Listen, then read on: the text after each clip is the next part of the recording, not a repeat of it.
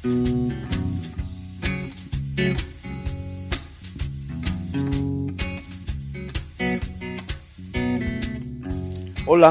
bienvenidas y bienvenidos a un nuevo episodio de Salud en Digital. Hoy en una conversación con Inma Grau, que es presidenta de la Fundación ISIS y responsable del Observatorio de mHealth del Hospital Clínic de Barcelona. Con ella hablaremos de salud móvil, de los catálogos de apps que nos permiten conocer las mejores aplicaciones para pacientes y profesionales, del estado del arte, la implantación de soluciones y otros muchos temas interesantes. Espero que te guste.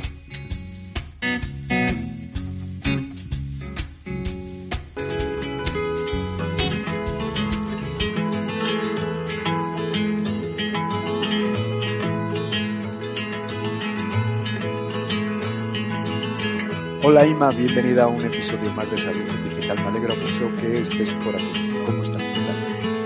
Muy bien, muchas gracias por la invitación. Encantada. Un placer, un placer eh, que estés eh, con nosotros eh, porque ya llevamos mucho tiempo conociéndonos visto cuando se podía, lo de la presencialidad, ¿verdad? Sí, sí, sí, tanto y tanto. Bueno, ahora vamos recuperando poco a poco. Poco a poco, poco a poco. Bueno, pues te tengo aquí para que charlemos durante un, un rato de un tema que le hemos tocado un poco colateralmente cuando hemos, estuvimos hablando de salud mental y es el tema de la salud móvil, el mHealth, aquellas eh, aplicaciones o aquellas eh, iniciativas tecnológicas que tienen su base en dispositivos móviles o en eh, aplicaciones móviles que corren sobre ellos, ¿vale? Que ha cambiado muchísimo desde hace pues ocho, seis, cinco años que más o menos nos conocemos. Ahora mismo han cambiado mucho las aplicaciones, pero también quienes las fabrican y, por supuesto, los usuarios, nosotros mismos o los servicios de salud. De eso es de lo que vamos a, hablar en este, en este episodio, que seguro que será súper interesante porque eh, tú llevas una trayectoria de muchos años trabajando eh, desde la Fundación ISIS eh, y como responsable del Observatorio de Health del Hospital Clínico de Barcelona. ¿Cómo podemos empezar, como casi siempre, haciendo un poco de semblanza personal? ¿Cómo, cómo llegas a interesarte por el tema de, la salud móvil, las apps y el tema móvil en salud? Inma, cuéntanos un poco. Bueno, es un poco una evolución, ¿de acuerdo? O sea, yo inicialmente aterricé en el mundo de la salud con un proyecto de ingeniería de cablear quirófanos. Eh, entonces, cablear y equipar quirófanos para hacer retransmisiones en directo. Teníamos unos equipos estupendos, entonces eh, me metí para poder aprovecharlos en temas de comunicación, comunicación audiovisual, cómo hacer divulgación, cómo hacer la mejor divulgación. Progresivamente entramos en Internet en Internet hicimos un proyecto muy, muy, muy chulo que fue Forum Clinic, eh, eran foros de pacientes para, para, enfermedades crónicas. Y una cosa lleva a la otra, ¿no? O sea, intentando ayudar a hacer las cosas mejor y ayudar a la gente a, a, buscar recursos, recursos de utilidad en, en, en, Internet, en la red. Tenemos un vídeo en, en la Fundación ISIS que se llama La Confianza, ¿vale? O sea, entonces empezamos a, ver cómo, cómo, ayudar a, la gente a seleccionar apps, ¿vale? Porque hay apps de todo tipo, ¿de acuerdo? Hay apps que te curan la esquizofrenia con vibraciones y las manchas de la piel con luces del móvil, quiero decirte. El, mundo de las fake news también está en el mundo móvil, ¿vale? Entonces, bueno, pues eh, una cosa lleva a la otra. Yo hice, hice mi tesis sobre las comunidades de pacientes y me fascinó mucho, mucho, mucho el tema de poder ayudar a la gente en cierta manera que veíamos en Forum Clinic, porque las comunidades de soporte mutuo em, realmente eh, funcionaban, funcionaban y, tuvimos un, un, resultado bastante, o sea, un resultado muy positivo. Entonces, ¿qué pasó? A mí me diagnosticaron al 2012 de cáncer y se me ocurrió que podría, ah, como si dijéramos, hacer algo que ayudase a la gente. Entonces, eh, se me ocurrió hacer la fundación, en el mismo tiempo la fundación ISIS para poder darle cabida. Al mismo tiempo salió una, un informe de, apps de, que decían las mejores apps en español, pero que no tenía ninguna metodología para, como si dijéramos, cribar a estas apps. Entonces se nos despertó un poco el espíritu crítico y conjugando un poco las dos cosas, o sea, el, intentar ayudar a la gente, el espíritu crítico, ahí que nos metimos en la salud móvil. ¿Vale? O sea, que, pero que es toda una evolución del mundo audiovisual a la Internet y de la Internet a la salud móvil. Sí, al final es un poco eh, los dispositivos móviles nos están sirviendo, nos han servido para comunicarnos y es trasladar un poco, ¿no? Toda esa comunicación que se generaba personal de forma presencial en las comunidades o mediante foros, etcétera, etcétera, eh, un poco hacia la parte mobile, ¿no? Eh, que, que si hace algunos años era pues eh, novedosa, Ahora ya no lo es tanto y ahora ya es una, prácticamente una, una, necesidad en el uso diario. Y la Fundación ISIS ha ido evolucionando, ha sido evolucionando eh, hacia eh, tratar de darle un sentido a, bueno, qué está ocurriendo dentro del mundo o el panorama de las apps eh, de salud en España y no sé si a nivel internacional y darle un poco de orden, ¿no? Yo creo que esa es un poco la idea de la fundación. Sin duda, sin duda, es recoger las mejores prácticas en, salud digital, ¿vale? O sea, sí que es cierto que nos hemos centrado mucho por las circunstancias en la salud móvil, pero es mejores prácticas en salud digital teniendo en cuenta sobre todo eh, lo que serían eh, los pacientes, o sea, la salud digital tiene grandes complejidades, tiene complejidades legales, tecnológicas, tiene complejidades de eh, viabilidad, también la parte clínica, que están siempre los clínicos súper saturados con, mucho trabajo y, evidentemente la parte paciente, ¿no? Entonces, eh, todo el rato lo que estamos haciendo son blogs eh, para intentar divulgar mejores prácticas, es decir, eh, intentamos recoger y sintetizar eh, noticias que hablan, informes, literatura gris, ¿vale? Para intentar generar como un ecosistema en el cual se vaya eh, descubriendo el camino a seguir para hacerlo mejor y más eficientemente. Y esto es un poco el leitmotiv de la, de la Fundación, buscar las mejores prácticas en salud digital, ¿vale? Y lo hacemos desde un punto de vista social, porque somos una, una entidad sin ánimo de lucro, ¿de acuerdo?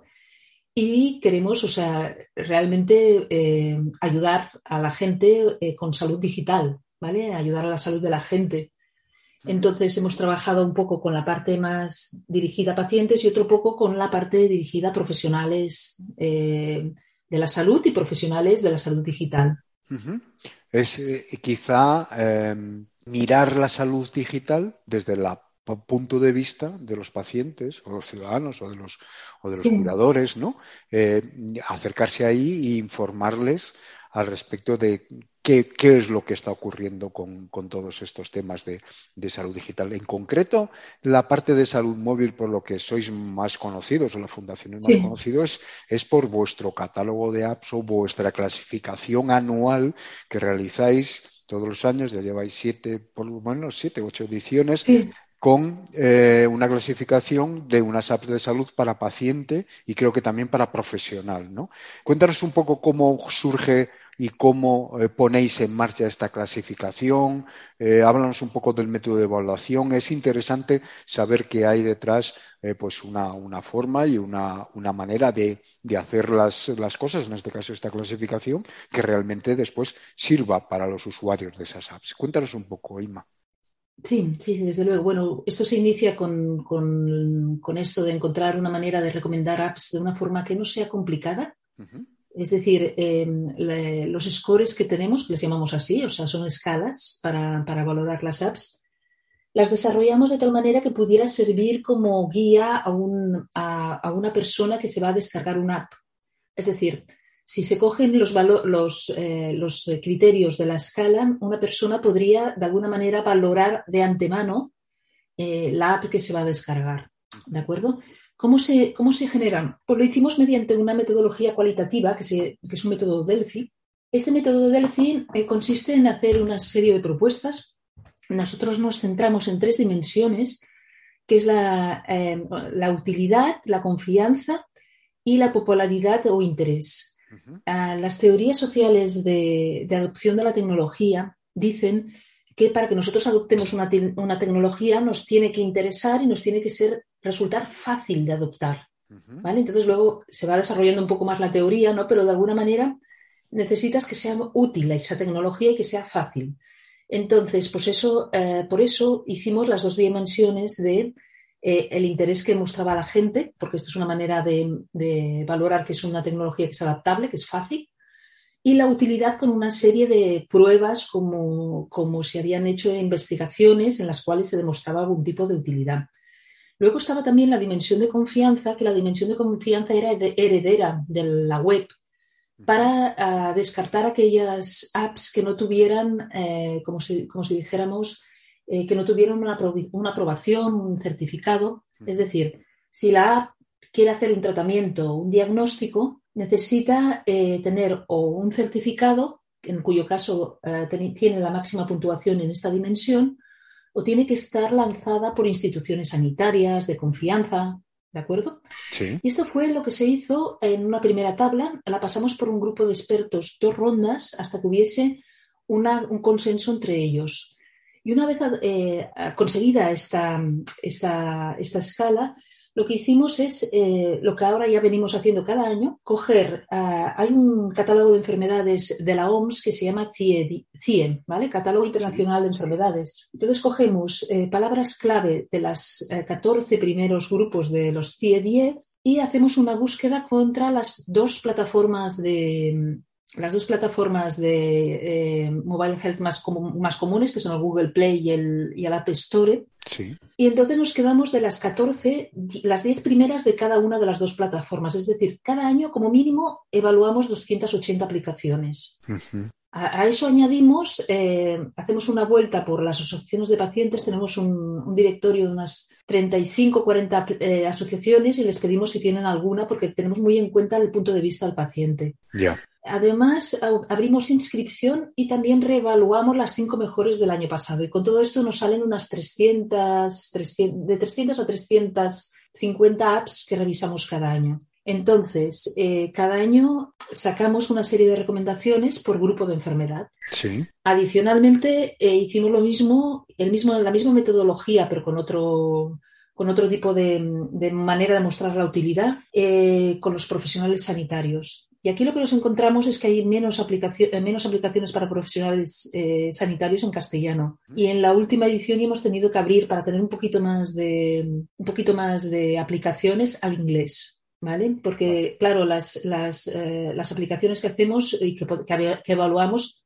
son en castellano, ¿vale? O sea, en castellano catalán o en castellano indudablemente para pacientes, que es un poco lo que faltaba porque eh, hay varios catálogos, han habido varios catálogos en inglés, ¿vale? Han habido del NHS que ahora también ha desaparecido, ahora últimamente están desapareciendo los catálogos. luego lo comentaremos, este tema curioso. Y bueno, pues salió así y es una cosa que realmente estamos, estamos muy orgullosos, ¿no? Que llevamos estos siete años haciéndolo, este será el octavo, y que, bueno, pretende ser una ayuda a, recomendar aplicaciones. De hecho, me, consta que muchas de las otras certificaciones utilizan nuestras recomendaciones para, probar sus, sus, eh, sus escalas. ¿De acuerdo? Al final, lo que tiene un usuario, un paciente, es una lista de aplicaciones en castellano, en catalán, castellano, mm. eh, alrededor de su patología o de su enfermedad y que las tiene valoradas de una forma que, bueno, pues que durante el paso del tiempo se ha visto de que es una forma eh, pues buena de, hacer esa valoración y que les da, puede darle un criterio a la hora de saber qué aplicación puede elegir. Y es curioso porque esa, ese catálogo, que a mí me parece no súper útil, es que me parece imprescindible, porque si tú tienes una patología tienes, o quieres eh, eh, informarte más alrededor de alguna enfermedad eh, y tienes que acudir a lo que hay dentro de los stores, eh, te puedes volver loco completamente y además te vas a encontrar con aplicaciones que no son seguras, que no están validadas, que no están validadas ni científicamente, ni siquiera por que hay un, detrás una organización que realmente avale que ese contenido o esa, o esa funcionalidad sea correcta. Entonces, me parece un poco, luego lo hablamos, el tema de por qué desaparecen. Entonces, tenemos a los pacientes que pueden elegir o que tienen ese, esa lista de, de aplicaciones y eh, lo habéis hecho también desde hace unos años con profesional sanitario, es decir, aquellas aplicaciones dirigidas a profesional sanitario que, bueno, pues eh, quizá por otros, por otros problemas, pues nos encontramos con que habéis tenido que abrirlo también al idioma inglés, eh, que, bueno, si realmente le da y le cubre un servicio al profesional sanitario, en este caso yo creo que, está bien, bien hecho, ¿no? un, apunte, un apunte nada más que es em, que hemos incluido, además de las clínicas, las aplicaciones clínicas, aplicaciones de asociaciones de pacientes, que pueden resultar muy útiles. ¿Vale? Hay una de que, por ejemplo, hay una de para el, el, Crohn y colitis crónica, que es como una geolocalización de sitios que saben que necesitan un lavabo.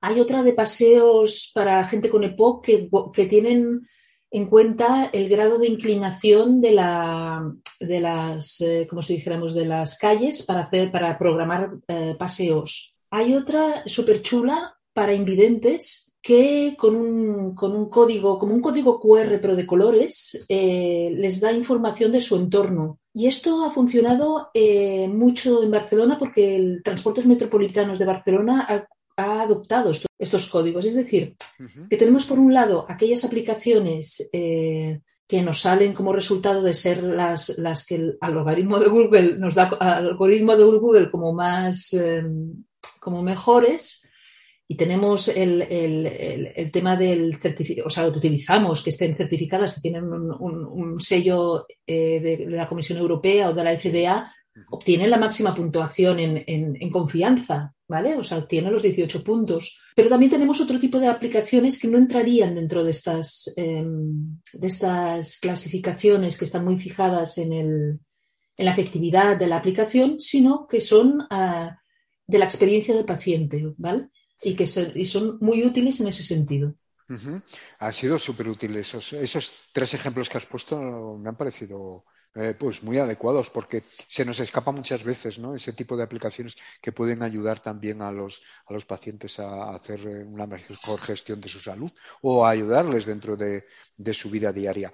Y a lo que quería ir ahora es que una vez que vosotros tenéis esa panoplia de aplicaciones tan clara dentro de y anualmente las veis cómo se van modificando, cómo se van creciendo. Aquí la pregunta que surge es ¿en qué, en qué estado estamos ahora mismo dentro de la implantación o de eh, ser aceptadas las aplicaciones de salud en Cataluña y en España. Por parte del, a mí me gustaría por parte de pacientes o asociaciones de pacientes. ¿Tú cómo, cómo lo ves? Eh, ¿Está muy avanzado realmente los pacientes y los usuarios en general, nosotros ciudadanos, eh, somos eh, partidarios de utilizar esas aplicaciones, tenemos muchos problemas con ellas. Eh, ¿cómo, ha evolucionado esto en los últimos años, Inma? Hombre, yo creo que ha evolucionado de, al principio de la web, como al principio de la web, que había de todo, a un poco de racionalización. De hecho, a nosotros nos desaparecieron más del 45% de las apps que habían en, el primer, en las primeras en las primeras ediciones y se explica en el informe Kiwa que de un 30 a un 70% desaparecen al, tiempo. Entonces, ¿qué pasa? A ver, yo creo que un caso muy, muy significativo es, por ejemplo, los seguimientos de diabetes tipo 1 como social diabetes. Sí. Entonces ellos nos explican que, claro, son gente que necesita calcularse el bolo de insulina y al principio pueden estar un tanto, o sea, siempre cuando el debut de la enfermedad se hace un, consumo intensivo de información, pero conforme vas adaptándote, ¿vale? A la, enfermedad, eh, vas teniendo más conocimiento y sabes manejarte mejor, por suerte.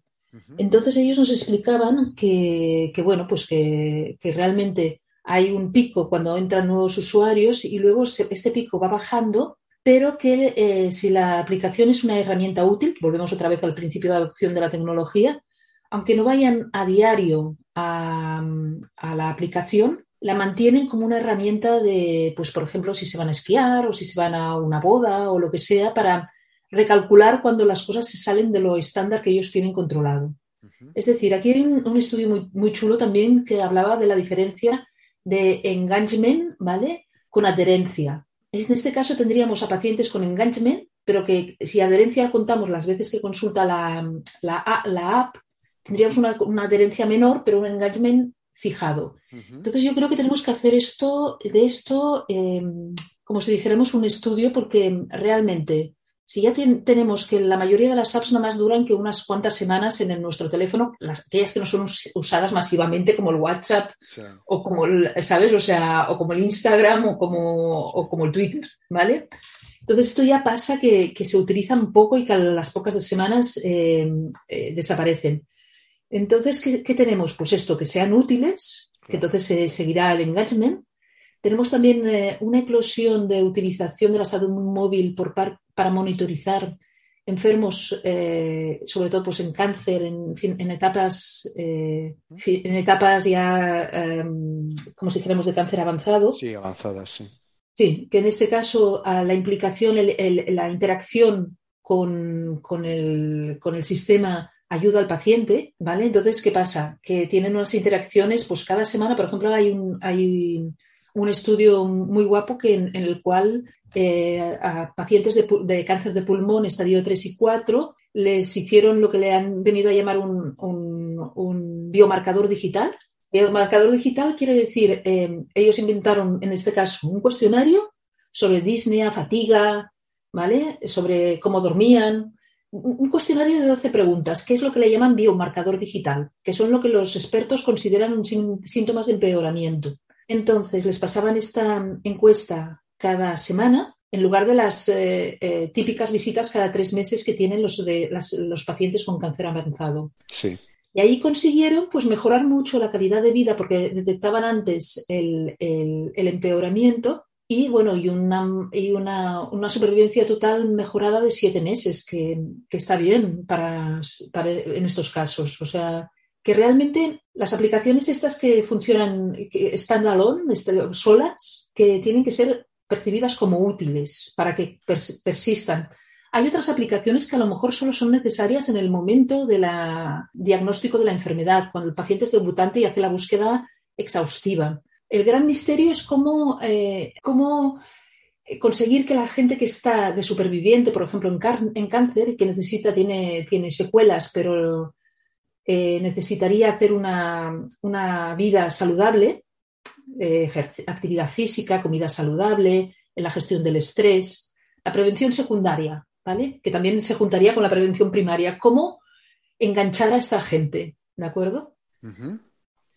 Eso que has estado contando de los formularios es eh, muy interesante porque ya estuvimos hablando alrededor de, ello, de, esos eh, eh, informes reportados por el paciente al respecto de su patología que eran capaces de darle mucha más información con antelación. Y es algo que no se piensa que pueda ser, por así decir, una eh, pues una iniciativa de salud móvil, una iniciativa eh, digital y en cambio tiene muchísimo valor por, ese tema de, la comunicación. Y, por otro lado, otro de los mm, temas que me parecen interesantes es cómo está variando el engagement. Ahí lo has explicado muy claramente. Eh, hemos pasado de tener una aplicación en nuestro teléfono móvil por si acaso nos hace falta a tengo una aplicación porque me hace falta. Y esa es una gran diferencia. Y la diferencia es que me hace falta, pues sí, pero quizás solo una vez a la semana o cada dos días. Pero esa aplicación me está haciendo, eh, esa, me está dando, me está aportando un, un gran valor al, al, paciente o al, o al ciudadano. Y yo creo que en general, eh, tú, eh, luego por la parte de los profesionales, estáis mm, ¿Tienes alguna idea al respecto de, cómo va su engagement también con, aplicaciones que puedan utilizar ellos? Por lo que yo sé, las que utilizan más son las de tipo calculadora. Nosotros valoramos el tema, el tema utilidad en profesionales con las, teorías de, un investigador eh, que la tecnología para ser adoptada es, tiene que ser útil, eh, perdona, tiene que ser una, tiene que servir como herramienta como actor social o como relación paciente-paciente profesional. Entonces, eh, claro, como herramienta están todas las calculadoras, las calculadoras de dosis, la... esto, todo esto realmente sí que se hace y se, hacía también eh, cuando, cuando habían webs, ¿vale? Me acuerdo Fisterra, por ejemplo, o sea, se ha trasladado todas estas calculadoras y todo esto a las apps y estas apps han funcionado y han funcionado bien. También funcionan a nivel de relaciones, el, el actor social, ¿vale? Al actor social funcionan las aplicaciones, estas efímeras de los congresos. Y luego de relación, pues es un poco el, tener la parte de seguimiento del eh, paciente. Sí. ¿De acuerdo? O sea, son aplicativos que el paciente tendría la parte más móvil y que el médico podría verlo también desde una tablet, pero como si dijéramos desde un sitio más, más, más, eh, más estable con un dashboard de seguimiento de sus pacientes, porque a todo esto lo que estamos provocando, que antes no lo había, son cantidades ingentes de información. Claro. Entonces, todo, esto se tiene que procesar de alguna manera. A mí me lo decía una cardióloga ¿no? que quería poner en marcha prevención secundaria otra vez. Quería poner a pacientes con cardiopatía congénita moderada, que esta gente, como tiene una cardiopatía, han sido súper eh, protegidos. Y como han sido súper protegidos, casi no han hecho ejercicio. Como, casi, como han hecho mucho sedentarismo, tienden a la obesidad. Esta gente es delicada porque eh, tiene que hacer ejercicio, pero un ejercicio controlado para que no le haga su cardiopatía o sea, su cardiopatía congénita no le, no le dé problemas. Entonces, claro, me decía, pero claro, yo no me puedo estar mirando todo el rato el, eh, como si dijéramos, los electrocardiogramas de, de, los 70 pacientes que llevo yo. O sea, no puede ser. ¿Vale? Entonces hay que, hay que generar sistemas con las características muy claras, eh, sintetizar los datos, ver eh, em, lo típico, los tipos cuadros de mando, los rojos, los naranjas. Está claro, o sea, el, profesional lo que quiere de estas aplicaciones es que le facilite su trabajo, que tenga sus alarmas, que tenga su dashboard, que ellos puedan ver en un vistazo rápidamente cómo tengo a mis pacientes o cómo tengo la información correspondiente. Y luego el tema de los datos, pues eso ha abierto pues el, el, enorme mundo de qué hacemos con todos estos datos, cuáles de estos datos son útiles, cuáles no, eh, cómo los puedo utilizar, eh, qué puedo hacer con ellos, etcétera, etcétera. Y eso ya sí que eh, los dispositivos. Es otro melón, sí. Totalmente. Eso no solo es la información propia del paciente, sino de, su comportamiento, de su día a día y de todas las actividades que hace que tienen influencia muchas veces en su propio devenir de su patología. Me gustaría hablar también de un proyecto que eh, entiendo que desde la Fundación también lo estáis impulsando, que es el proyecto Semio que es una plataforma para eh, acompañar a los pacientes de cáncer de mama. Cuéntanos un poco mm, cómo es el proyecto y en qué estado lo tenéis actualmente, Ima. Sí, tanto. Este es eh, un, proyecto muy personal, ¿no? Como si dijéramos que. No, yo cuando. A ver, cuando te diagnostican una enfermedad de estas, em, es, es, una buen, es un buen shock, ¿no? Como si dijéramos, entonces cada uno pues hace lo que buenamente puede. Y a mí se me ocurrió en aquel momento para gestionarlo, ¿vale? Hacer algo que sirviera, con la experiencia del Forum Clinic, que sirviera de ayuda a la, a la gente. Entonces yo me iba a las quimioterapias con mis hojas Excel, saber qué me, a ver, ¿me entiendes? A ver qué se me ocurría. Y realmente hicimos un desarrollo para, que las pacientes tuvieran en, su momento, es un symptom tracker esencialmente la app, que es para la que las pacientes eh, pudieran saber, ahora tenemos más de 50 efectos secundarios. El efecto secundario también eh, se, mide con una intensidad. La intensidad no es una escala al gusto, sino que la intensidad la fijamos por los parámetros de, que utilizan los oncólogos, que un poco te caes, te caes cuando ves que necesitas haber vomitado más de tres veces para que sea de leve a moderado. ¿Sabes lo que quiero decirte? Porque como paciente lo ves todo mucho más gordo, porque tienes miedo, sobre todo al principio de las quimioterapias. Entonces, de alguna manera, hacemos consejos higiénico-dietéticos según la intensidad y, estos y la intensidad y los consejos te dan información. Y la información a veces te ayuda a bajar el nivel de ansiedad. Entonces, tenemos información al detalle de pruebas, de lo que es la enfermedad, subtipos, etapas, o sea, todo, todo para quien hace la búsqueda exhaustiva del debutante. Tenemos un acompañamiento durante los tratamientos más duros, como es este de la, de la quimioterapia, Y curiosamente lanzamos eh, Chemio en, un, en, un, proyecto europeo, un H2020, eh, que la cohorte, de, la corte de, de, pacientes eran pacientes supervivientes de cáncer de mama. Pues esta gente ya había pasado el periodo más agudo y nos decían y nos han comentado, ah, ojalá hubiese tenido esto durante, el, durante la quimioterapia. ¿Vale? Entonces, ¿qué pasa? Eh, que realmente vemos que hay que adaptar por cohorte, ¿vale? Y esto lo, lo, vamos a hacer, es igual que es diferente un diabetes tipo 1 que un diabetes tipo 2, pues es diferente una persona recién diagnosticada que una persona superviviente, que nosotros lo, lo fijamos en más de un año sin terapia hospitalaria, y las pacientes de cáncer avanzado. Y bueno, como viendo que la, app es bien acogida, aunque poco usada, lanzamos, el, lanzamos Chemio al público en general para que se pudieran beneficiar a la gente que ahora mismo está bien orientada, que es la gente que está pasando por quimioterapia. ¿vale? Y es una app que además se puede, puede hacer dos cosas, que es ahora mismo en el estudio europeo, el H2020, estamos conectando eh, los datos que pone la paciente y los puede ver el profesional sanitario. Con lo cual es una manera de, eh, ahora estaban compartiendo datos eh, el hospital con primaria, pues ahora además eh, el paciente facilita sus datos. Facilita sus datos porque solo con mirar un efecto secundario queda registrado, estos son, queda registrado con la intensidad y la fecha, y sobre ello se puede trabajar con inteligencia artificial. Además, los pacientes pueden en cualquier momento borrar su efecto ¿vale? Porque quieran o porque se han, mirado para su hijo que tiene diarrea en, lugar de para sí mismos, ¿sabes? O sea, entonces es una aplicación súper eh, ágil, o sea, súper ágil en este sentido, permite el, seguimiento, da información.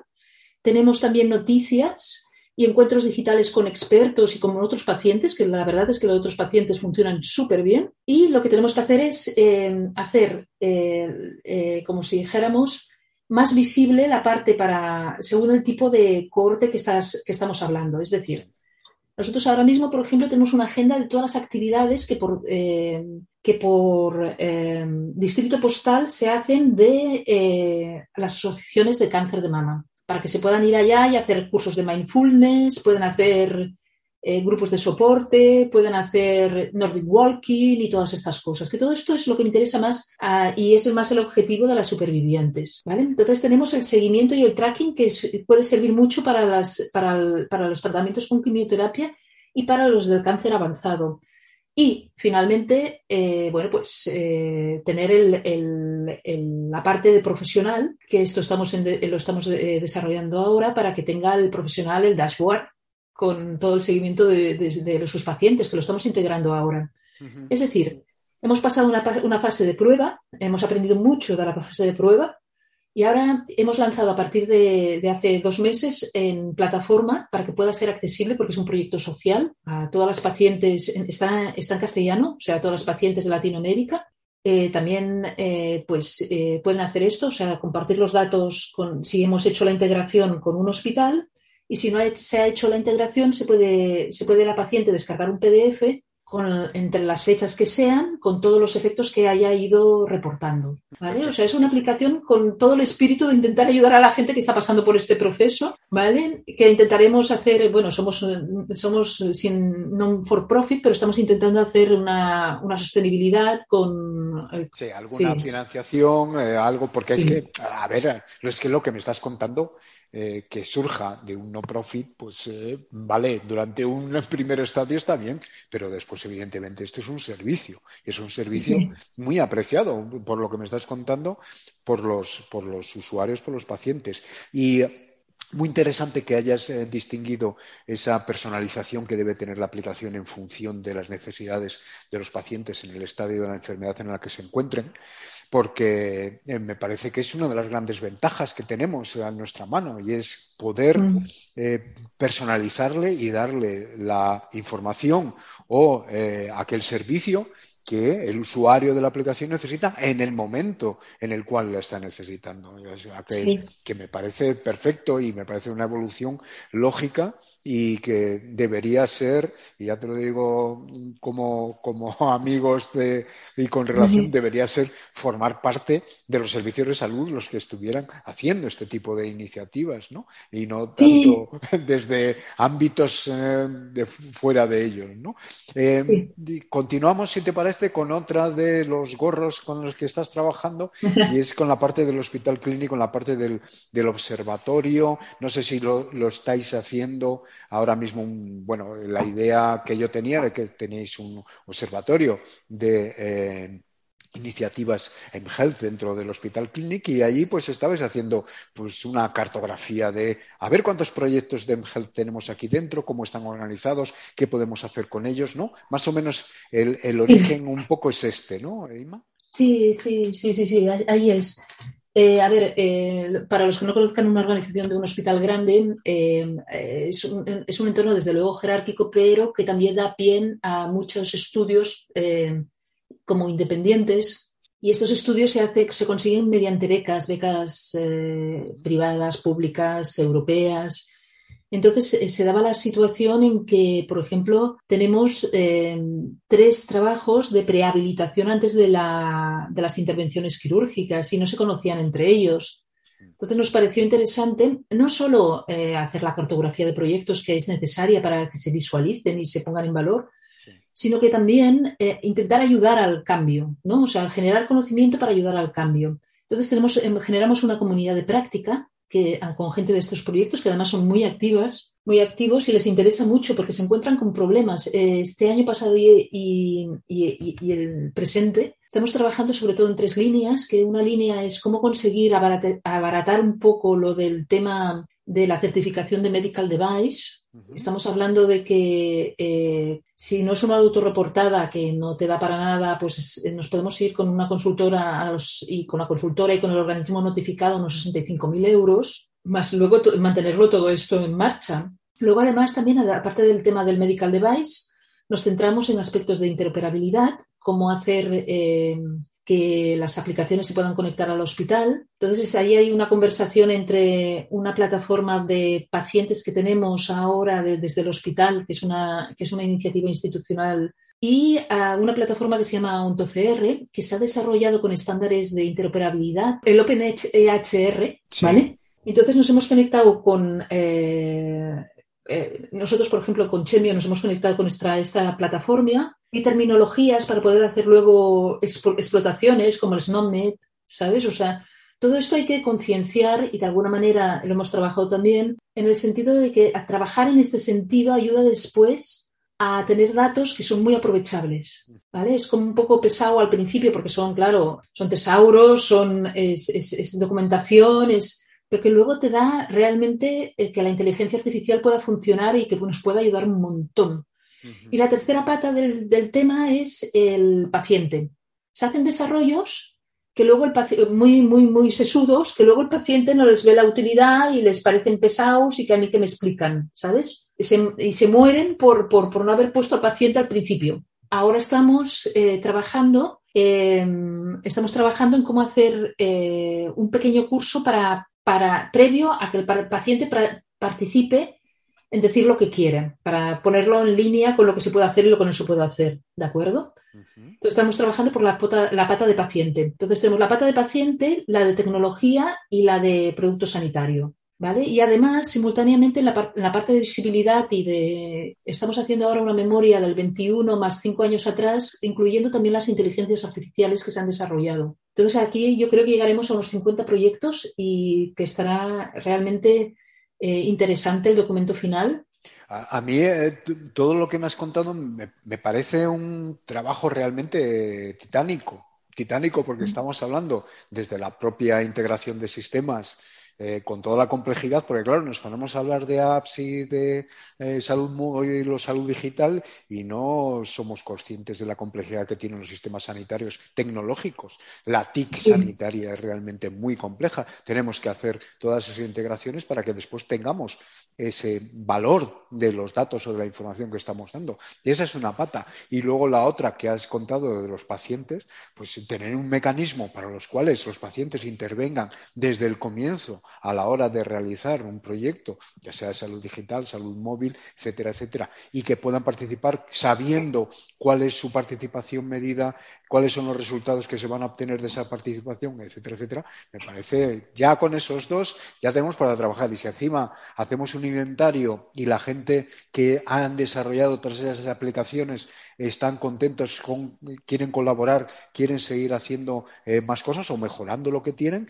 bueno, me parece un proyecto tremendo como para de ahí sacar algo realmente eh, productivo y muy bueno para, el servicio sanitario, en este caso para el Hospital Clinic. Eh, lo que hemos empezado a hablar al principio, que no habíamos empezado a grabar, que no, todavía estábamos fuera, era que los servicios de salud eh, hubo un momento en que tenían una serie de aplicaciones que ellos consideraban que puedan ser útiles para los eh, pacientes. Incluso algunos las certificaban y decían, bueno, esta aplicación para la patología tal, para los pacientes de este tipo, eh, doy mi visto bueno a que lo pueda utilizarse. Incluso ayudo, porque, porque la idea, y la conocíamos y la has comentado, Inma, es que cuando te pones a buscar qué aplicación hay, pues será mejor que un servicio, un servicio de salud, un hospital, tu propio médico te diga, mira, la aplicación que te puedo recomendar, o las aplicaciones son A, B, C y D. Y eso le facilita muchísimo la labor al, al paciente, sobre todo además si allí mismo te enseñan a utilizarla, ya vamos, ni te cuento, ya sales de allí eh, con una herramienta que te va a ayudar. Y esos servicios eh, o esas eh, em, listas o esos grupos de aplicaciones o de apps, parece ser que, según me comentabas, pues ya no se están publicando, ya no se están em, haciendo públicas. Y a mí me entristece un poco eh, cuéntame tu visión del asunto, Inma. Sí, a ver, em, yo os recomendaría ver una web que se llama eh, InHealth Hub, que dejó de actualizarse, por cierto, hace un mes, porque eh, acabó la beca con la cual se nutría, que esto es un mal que tenemos bastante frecuente, donde salían todas las colecciones que habían de apps, todos los catálogos, colecciones de apps y ha pasado hasta, que, hasta donde yo sé en tres, en tres, eh, en tres sitios. El National Health Service eh, hacía unas recomendaciones de apps que había aprobado, certificado de alguna forma con su sistema. Y primero la tuvieron que quitar porque tuvieron un problema de seguridad en las comunicaciones. Ahora que está tan de moda el Pegasus. Sí, sí, eso sí, lo recuerdo, que ellos lo publicaron y después tuvieron problemas con. Eh, sí, tuvieron que despublicar. Volvieron a publicar y ahora las han vuelto a retirar. ¿Vale? O sea, entonces, eh, también está el tanto TIC Salud, que publicó una lista que tiene una certificación muy, muy elaborada, me parece de 120 elementos. Recordad que nosotros en nuestra escala, uno me parece que es 14 y el otro es 18, ¿vale? De elementos que valoramos. Entonces, eh, también recomendaban aquellas que habían sido certificadas. Y la app saludable de la Junta de Andalucía, que también con un método súper riguroso y súper chulo, pues iban, iban haciendo certificación de apps. Sí, era un distintivo. Digo app saludable, sí sí sí, sí, Entonces, hasta donde yo sé, eh, bueno, eh, App Salud no se ve, o sea que sí que es cierto que está, está cerrado hasta nuevo, nuevo aviso y em, el sello de App Saludable eh, me parece que no se renueva desde el 2020, ¿de acuerdo? Entonces, yo lo que opino, a ver, siempre está bien tener eh, apps que la gente haya tenido tiempo de mirarse, ¿de acuerdo? O sea, me, interesa en las certificaciones, me interesa la actualización. Había un Orca, había un que era inglés, ellos ya tenían automatizado, consiguieron cuatro millones de inversión, una cosa así, cuatro millones de libras. Entonces tenían todo un sistema que eh, captaban cuando había una nueva versión, ¿vale? Y cuando había una nueva versión se desactivaba la aprobación hasta que hacían la revisión. También tenían algún otro automatismo por cuanto llevaban más de uno o dos años sin renovarse, también se disparaba. Todo esto me parece interesante porque es una manera de poner en disposición del público apps recomendables. Eh, es una lástima que no estén. Eh, seguimos intentando entrar con todo el sistema que ahora se ha puesto, se ha popularizado en Europa, que se llama el DIGA, que es una evaluación eh, de apps para ponerlas como medicamentos en el sistema de salud y que el médico las pueda prescribir. En los sitios más avanzados como Alemania, Francia, Holanda o Inglaterra, eh, ha dado algún problema realmente en el sentido de lo que tú comentabas, o sea, de que hay que reservar un tiempo para explicar cómo funciona, que hay que hacer la receta, que esta receta funcione. O sea, realmente yo creo que estamos todavía en el principio, ¿vale? O sea, en el principio de utilizar esto de una forma sistemática y que es una lástima que hayamos perdido los escaparates que teníamos hechos por, las administraciones. Totalmente.